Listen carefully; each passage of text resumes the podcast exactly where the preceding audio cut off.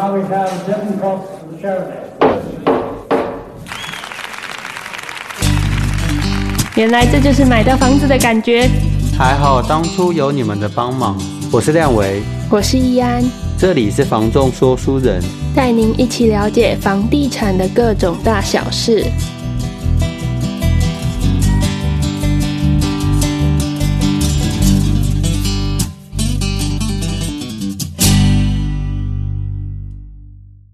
Hello，大家好，这里是房仲说书人，我是亮维，我是易安。我们今天要来跟大家聊的主题是，到底今天房仲第一线人员看的房子，哪些叫做好房子？为什么今天房仲都会问你说，诶，房子是要做投资还是自用？好房子是不是真的都被我们这些房屋中介或者投资者给买走？那我觉得今天这个主题还蛮有趣的，是因为不管你是屋主还是买方，都会很好奇，或者说很在意自己的房子或者要买的房子是不是一个好的房子。那都会问我们说：“诶，你们房仲每天都在看房子，这么了解这些房子，是不是？诶，可以帮我评断一下这个行不行，O 不 OK？” 那在进行这个好或不好的一个诊断，定。对，定义之前，我觉得要先搞清楚说你的这个买房的动机，或者你这个房子是用来干什么的，所以才会问说：“诶。”衍生出一个问题是你这个房子到底是要拿来做投资，还是要拿来做自用的？因为站在自用跟投资的角度来讲是非常非常的不同。在房地产的市场里面，其实我们房屋的类型有很多种，举凡像是呃房地产嘛，像是土地、农地、呃厂房，然后商办、店面、大楼。别墅、透天、公寓等等这些东西，它的类型真的是太不同了。那它能投资的跟它能自住的一些条件上，都是完全不同的选择。对，那这些东西到底哪一个东西适合你，才是今天最主要的目的。所以我们在讲好或不好之前，当然要先搞清楚，说你的目的是要拿来做投资还是做自用，可以去帮你做一个简单的概率的划分，说，诶，你的属性会比较适合什么样的产品。不然我没有办法从这么广大的市场中，你跟我说哪一个比较好，那我跟你说这个别墅很好，结果你是要找大楼的，那这完全就是牛头不对马嘴，没有办法有交集的一件事情嘛。那像我们最近有成交的一个案例，其实它就是蛮典型的。对，我们最近成交的一个案子啊，它其实很契合今天的主题，就是我们认为的好房子是什么，因为。当初他在找我们看房子的时候，我就有问他说：“你们今天是想要投资还是自住？”那他想了一下，告诉我一个我觉得所有客户听到这个问题的第一反应，就是我既要能投资又要能自住。那当然，我们因为这样子的回答，我们会去帮他做筛选，跟他讨论一下说。他到底他的需求是什么？那最后我们帮他评断出来，诶，他可能偏自住多一点点，因为他可能前期有一个短期的投资时间，就是他可能要出租，那他后续几年他都是要自住的，所以我们会去帮他挑选比较适合他的自己自住的时候比较重视的一些条件。所以我们筛选到产品之后，他最后买了一个我觉得认我认为真的带有一点投资价值，然后又带有一点自住的条件，所以其实这是比例上拿捏不同的问题。今天要跟大家来聊说，诶，到底什么叫做好的房子？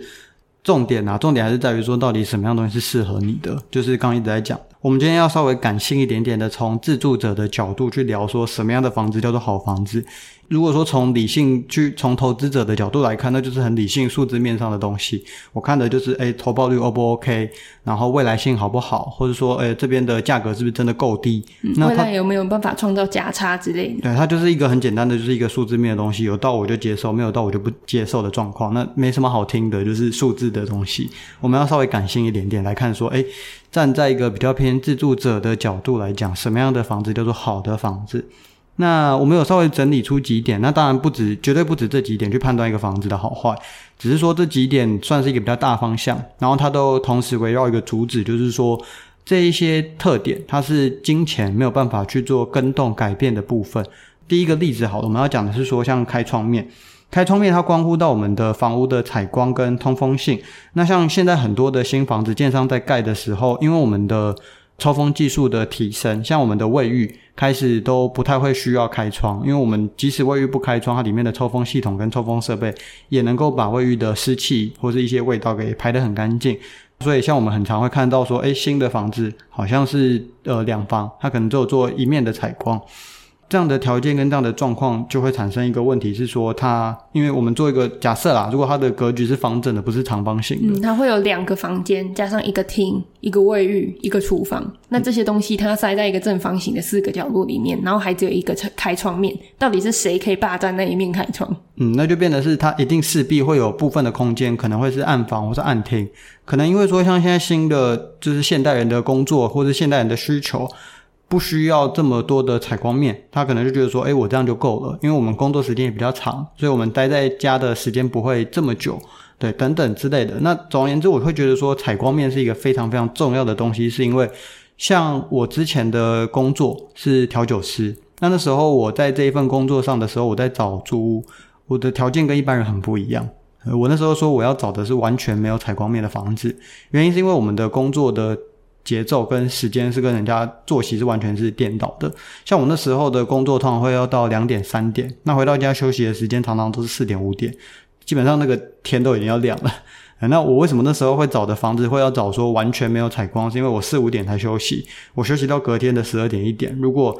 我才刚躺下去，然后就被阳光就是刺对刺到我的眼睛，我根本不用休息了。我隔天还是要工作，晚上还是要做生活啊。所以那时候符合我的需求的条件，就是要没什么采光面的房子。那很幸运的，那时候在台南有找到一个算是在一楼的一个套房，然后它是阳台那个地方是比较偏用天井的方式，所以还真的没什么光，对，进去没什么采光，没什么通风，就是很安静。那我睡觉当然睡得很舒服。可是，可是。当我后来就是离开那个调酒师的工作的时候，我会发现说没有那个采光面差很多，生理时钟完全乱掉。对，因为因为没有那个光，就变得是说我今天分不清楚我到底是白天还是黑夜。虽然我室内都会开着灯，但是我我觉得我自己个人的感受会觉得说没有那个采光面。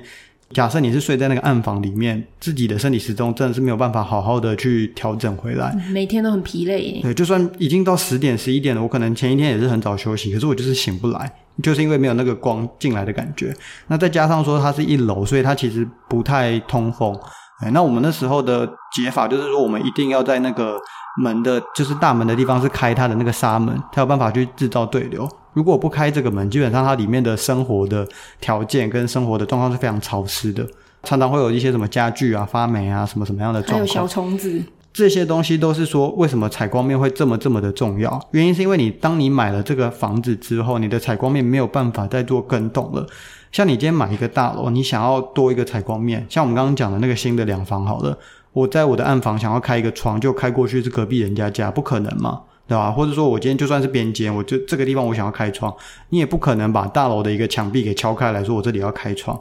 这个叫做不能更动的条件，那它会影响到我们刚刚讲的，像是你的生活作息啊、生活品质啊、采光啊、通风啊这些样的东西。当你今天有越多的采光面，或是开的位置是对的、是漂亮的时候，当然是一个不能跟动加分的条件。嗯，像我们最近带看了一个房子，它就是在社区里面的边间户，它是唯一有三面采光的一个房间。那那个客人他在去之前就说，为什么这个房子他会卖的比他们社区均价还要偏高一点点？我说，其实你来看的时候，你可以感觉得到，三面采光跟它的通风性是它最大的优点，而且这是其他栋、其他户数没有办法去做比较的一个。很大的优点，所以为什么它会卖的比较贵，也确实有它的道理在，因为这是没有办法更动的。接着要再讲第二个不能更动的点，就是这个不动产的特性，就是它的位置。因为就像我们刚刚前面讲的，它这个东西就叫不动产，对，它又不是获得移动城堡，它又不能动来动去。对，所以你今天买，买在那里就是那里了，就就长脚，它就定在那个地方了。地点就是今天这个不动产它非常非常重要的一个点。那地点它会影响到的很多的东西是，像比如说像商圈机能是会受到影响的。再来是说像可能学区重大建设，或者说你个人的工作需求等等的条件，这一些东西都是我一旦钱花下去买了，我就没有办法说我再花五百万，我要把它改到其他地方。做不到，对，做不到。我们的在新闻上会看到什么？澳洲开始搬房子啊，或者说，诶，美国有那种小小车子可以用拖车拉拖车拉的，对对，那些东西在台湾可能没有办法了。我们 现在不动产就是定在这个地方。像补充一个小知识点，就是学区的部分啊，那个都是由政府他有去规定说什么邻什么里，它是什么样的学区，就是这个社区它是属于什么学区，所以他没有办法说，诶，这个学区旁好好像看起来在它旁边就是这个学区，其实没有哦，所以。那个学区它所拥有的就是社区范围就只有那些而已。你要买这个学区，你还要等这个范围里面的就社区有在释出。所以像刚刚讲到，就是说位置之所以为什么这么重要，像有人买房的目的就是希望有好的学区，那就只有这些地方有啊，那就只有这个地方释出的有啊，它就是一个很重要的点啊。对于这些人来讲就很重要，而且这个学校可能就是老白，他就这一所。啊，那你也只能买它旁边。那像结合到刚刚讲的不能动的东西来讲，可能像是一些重大建设或者一些捷运呢，对，商圈技能，台北人应该很有感。商圈跟捷运跟交通这些东西算是息息相关的。交通繁华热闹的地方，原则上机能通常比较好。对，它的商圈也都算是完整，跟不能去去容易去做改变跟跟动。商圈通常都会有比较比较大的支持力啊。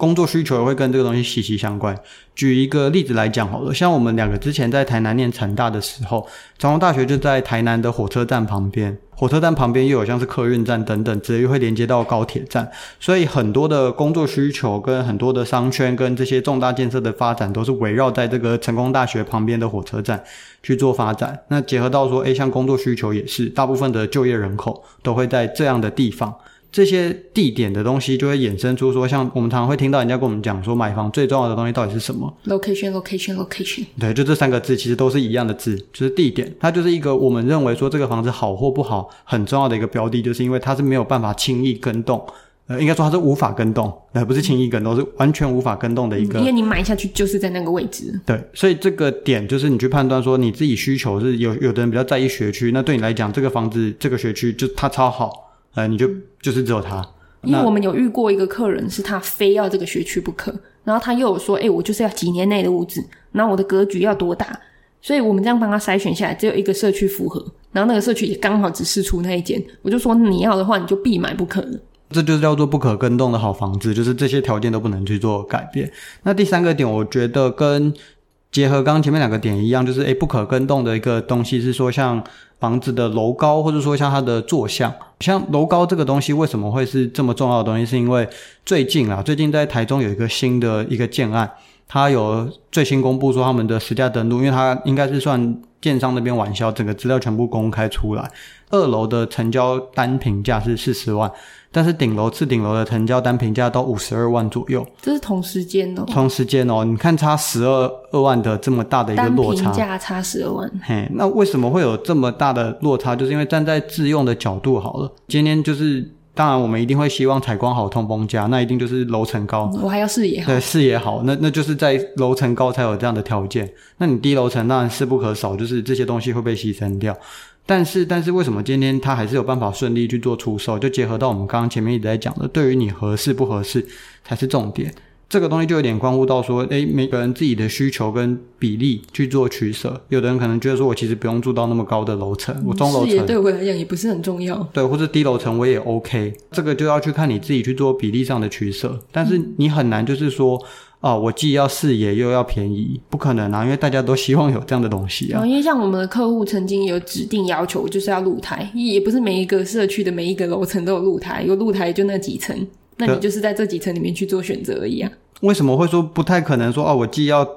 楼层，既要这样的条件又要便宜？是因为那这一个社区它就总共一层就三户。那最上面的也是那三户，最下面的也是这三户。那你总不可能说就是要有视野，要有通风，要有采光，然后我还要买到最便宜的那三户还在顶楼，不可能嘛？建商也都知道这些事情，所以在最一开始的取得成本上就是不同的。对于一个自住者的角度来讲，你要去注意的就是像刚前面讲的，你投资跟你自用的比例到底是多少，或者你个人需求的拿捏是怎么样？诶，怎样的条件你可以接受？有这样的价差你可以接受？你要把自用的比例调高一点，你你可以有投资，可是你自用的。重你比较重视自用，感性层面比较多一点我就是爱视野啦。那那你就钱多花一点嘛。嗯、结果就是这样。这样听起来好像前面这些问题跟不动产的特性或者其他东西等等，好像不动产东西都是 钱都不能解决的。我要什么好，我就是都要花钱啊。也不也不尽然呐，其实有一些东西的小条件或者一些小状况，我觉得也是说，哎，看到一个房子，它前面几项条件都很好，但它内部就是有一些状况，就觉得没有那么满意。它开窗面就是很好，而且它位置又很好，它又是我想要买的房子，嗯、可是它就是有漏水。对它，这就是我们接着要讲的，就是什么样的东西叫做小问题，钱可以解决的，就是易安刚刚有讲到的，就是漏水。它可能是算是不要说是那种什么整个管道漏水，哦、或者说是那种连那个住户之间的管线有问题什么的。对，不是你楼上厕所爆掉，然后你要跟他修，还要还要去沟通的那种。经过他同意那种。对，我讲的是说，像是比如说像窗框漏水。冷气出水口漏水，边边阳台的那个阴风面，对，角落或是墙壁有漏水，这些东西如果它是可以去用钱去解决的，那你自己这边自己花钱处理好解决好，那没事就没事了。重点是你前面这些条件是很难去同时符合。那如果说，哎，你今天看的这个条件的房子有有同时符合，只是它里面有这样的状况。那就还是买吧，我们这只是。如果你的预算够的话，其实它是一个可以被解决的东西。对，我们还是买吧，因为你要这么多条件都符合，万一里面还物况超级好，那一定又不是这样的价格了。再来第二个点是说，像隔间也是，因为像很多的房子，其实他们在做隔间，它不是用石墙隔间，它可能是用木板或是轻的那种细酸盖板。这些东西，如果说你进去看说，诶，这个房子的条件。前面讲的，诶，楼高啊、采光面啊、地点啊，这些价格上你都觉得可以接受，只是这个隔间我没有那么满意。诶，刚好这些隔间又是轻的隔间，我可以去把它拆除，在成本不会说落差太大的情况跟考量底下，我觉得还是买吧，因为这个东西钱还是可以去解决，还是有办法去把它处理成你希望的样子，只是看你要怎么做，稍微麻烦一点，但是前面的东西找不到了，真的找不到了，这样更适合。那还有第三个点就是说装潢。就我们常常会看中古屋，中古屋常常会看到说很多的房子都会有装潢，但是这个装潢未必符合我的喜好，或者是未必符合我的需求。嗯、十几年的风格。嗯，那你进来看就觉得说啊，这房子什么都好，对，但是这厕所丑了一点，这厨房不太适合我，我就不喜欢那个木板啊，嘿，等等啊，系统柜什么的，还是那一句话，就是这些东西都可以去被解决。如果你真的要买这个房子，你手上的盘缠现金还算够，那在这样的条件底下，前面这些东西是更。更好、更不能改变的东西的话，重点还是放在前面，后面的东西能改的、能用钱去处理的。预算够的情况下，还是，还是要去，还是买吧。就是重点还是在这些问题，就是前面问题有没有办法去被满足。嗯、接着到最后就是说，哎，好，这样听起来好像这买房子真的很不容易啊，好像很不好选呢。对啊，这些好房子，真正的这些好房子，是不是都被你们这些中介或者说投资客给买走？那我必须说啦，就是因为我们。真的是市场第一线，每天都在看这些房子，每天都在刷这些物件。房地产市场最重要的就是资讯。那我们确实会比一般的民众来讲，还要有更多的资讯上的优势，嗯，更容易得到这些资讯，也对这些资讯更为敏锐啊。但是，但是也不代表说哦，好像我们就买不到好房子，买不到适合的房子，因为这又还是回到刚刚一开始讲的，就是好或不好还是很主观的。对于你好的东西跟对我好的东西是不一样的，所以如果今天有符合你的东西，那它就是一个好的东西，你就不用去想说到底是什么都被我们买走啊，找不到这些好东西，没有没有这种事情。因为呃，有时候 FB 发文会看到说，哎，那如果这个物件真的那么好的话，中介为什么不自己买？我可能手上就真的没有钱，或者说我也想买。对，或者这种东西不不符合我的投资的想法，我的角度。那当然，这当然是介绍给更适合他的人嘛，对吧？那你可能就是那个适合他的人，你干嘛去想那么多说？说啊，为什么中介讲的那么好？因为其实我常常看到那些好案子的时候，我的脑海中就会开始去，就是连连看，连连看，想说，哎，有人曾经跟我讲说他想要这个商圈，然后想要这个格局，甚至他想要这个社区，但他有事出了，我赶快跟他讲。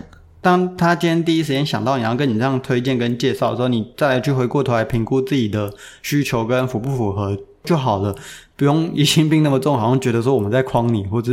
就是试图要怎么样隐瞒什么。我觉得我自己啦，我们自己跟客人介绍的东西，我们都是很真诚的去站在他们的角度去想，说这个东西真的很适合你。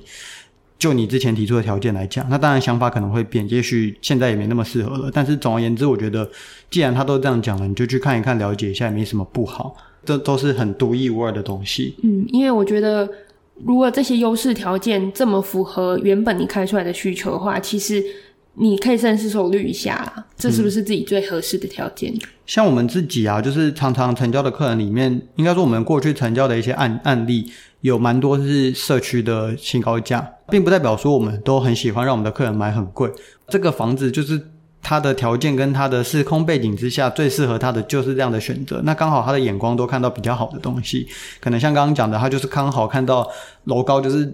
最漂亮的次顶楼，或者说他刚好就是看到这边唯一的学区宅，或者说他刚好看到的房屋的这个屋况就是比人家好。我们刚刚讲的那个学区宅，他当时就是同一时间那个社区，他有释出两户，条件其实都还蛮类似的，但是另外一间成交差不多一千八，那我们我们这间成交到两千万。为什么会有这样两百万的落差？原因是因为说我们这边的屋况条件都非常非常的好。当初他的那个屋主在国外基本上十几年，他只有每年会回来住个一两次。整个所有的系统的家具都是用那种柚木的高级、高级顶级的那种下去做。房子其实跟新的没两样啊，都是很漂亮的这些木头啊、家具啊，跟不能动的这些东西。那对比另外一间一千八百万的来讲，它里面的东西全部都是烂的。然后、嗯、我记得他花费非常多的钱在重整他的屋况。嗯，而且还有一个点是，他那一间的格局是，他要把它再隔回来。他的状况就变得是说，他要花很多的钱去做这样的整修跟这样的整理，但是客人只会看到实价登录上的。价格跟平数就会很在意，说我是买了社区最高价，但实际上它里面的屋况条件跟等等这样的背景之下，会造成它里面的不同，是一个很正常的事情。客人当然最后也明白这件事情，他一开始也会跟我们讲说啊，我看到那间也才一千八，为什么我我这边你就跟我说？好像过两个月我就要花两千万买。对，但是但是我们就有去跟他解释清楚说那样的状况之后，他也认同说，哎，这个里面的条件状况确实确实这两个东西是很不一样的东西。所以他最后我们也是顺利可以握手成交，重点就还是在那一句话，就是合适才是最重要的，好或不好还是很主观的东西。那我们只是提供一些比较大方向的判断标准，跟我们的一些简单的个人意见。对，去做一个参考。我们会让你们看房比较没有那么累，比较知道自己想要选择的房子到底在这个市场上有什么样的选择。一切的重点就是在于你有没有那个判读的好坏的这个能力，跟你有没有去做出手的这个勇气，才是可以买到这个房子的重点。以上是我们这一集跟大家的一个分享，那我们下次见喽，拜拜。